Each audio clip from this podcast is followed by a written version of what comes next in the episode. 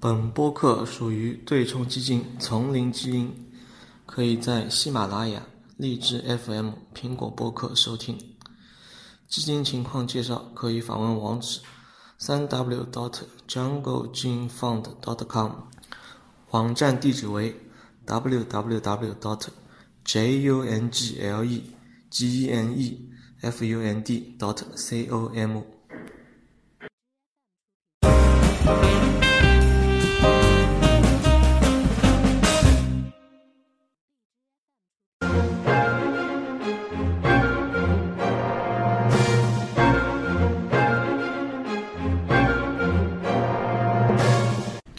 天呢，呃，昨天啊，几家华尔街的银行还有投行，他们发布了一些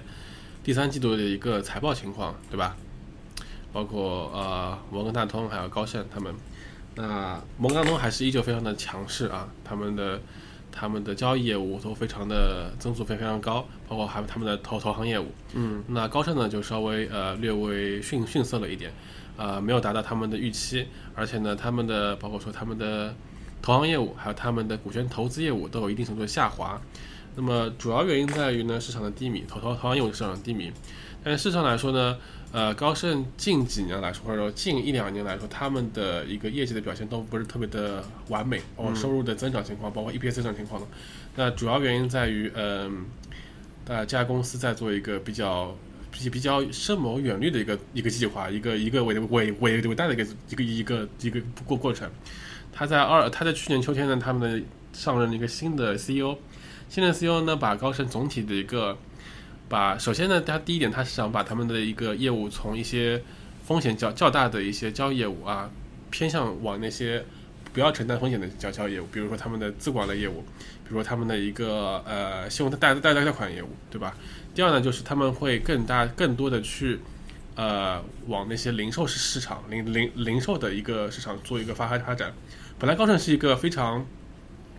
高大的一个银行，对吧？对经常是就是做那种那种大型的那种 A I I IPO 啊，还有一些一些证券啊、证券券商的一些证证券，还有股票的发行啊各方面的东西。但是呢，他现在跟苹果合作，然后也开始做一些呃零售方面的业务的。但是事实上来说呢，目前的进展呢，可能说不太尽人意吧，对吧？他们的一个电子的一个存款的一个公司，目前来说，虽然说存款的一个额度增速很快，但是呢，它的坏账率也很高，就它的目前的净利润，它的一个净利润下降的一个原因所在啊之一的之一。然后呢，他们的几个合伙人，就是以前的做同行业务几个合伙人，都已经辞职或者说离开公公公司了。这其实这对公司来说，也是一个很大、很不小的一个挑挑战吧。所以说近近近些来说年来说，近些情况来说的话，高盛的股价都不是非常的给力，对吧？嗯，都是在一些可以看到比较比较低的一个位置去走动。但是虽然虽然这么说，但它的这个 Q 三这个季度的一个还是有有有一点亮点的啊。第一个是什么？他们的一个资管类业务，他们资管类业务的一个资管的总额在有个同比的上上升，上升了百分之十十四，然后所以他们的总体的一个资管的一个呃管理费也有一定程度上上上升，因为大家知道这个资管业务的话是收靠主要是靠收管理费来做一个它主要的收入的一个为为为为为热情的嘛，对吧？第二是来自于他们的一个信贷业务。那么随着八月份它的苹果的 Card 的上上市呢，它这块业务目前来看的话，在 Q 三是有很大的增速吧，百分之三十五的增增速。未来的话，呃，还是有一定的期望的。但是如果说要他们的这个信贷业务要一定要控制好他们的一个坏账率，还有一些呃存款还有贷贷款的一个风风风风风风险情况，这样会更加好好一点。嗯，呃，所以说高盛的话，目前来说，虽然它，我觉得它在经历一段非常艰苦的一个情况，就是说它从一个大型的投行的一个投资银行，慢慢的作为转转型向变成一个大型的商业银行的作为一个转转转型，既对既有投行业务，那又有它普通的零零售业务。虽然说未来有很大的风险，还有很大的挑战性，对吧？但是总体上来来说的话，呃。目前是最为艰难的阶阶段，包括说它的收入增长，包括它 EPS 增长，都在有一个一定程度的下下滑下滑。所以说，呃，也许在未来几个季度之后呢，会看到一个比较明朗的一个状状状态，对吧？呃就当然商业银行竞争更激烈了，是是，而且所以它上次我们聊苹果和高盛的时候已经说过了，高盛那个和那个卡优势不是特别的大。对对这个季度的财报也是反映了，也当时也是印证了我们当时那时候的判断。嗯，对，但他他还是找到了一个比较强强劲的苹果嘛，作为他的合合合作伙伴，我觉得他当时当时聊过了，还是未来聊过的话，现在不是说他的信用卡业务和传统的信用卡业务比起来优势不是特别的大吗？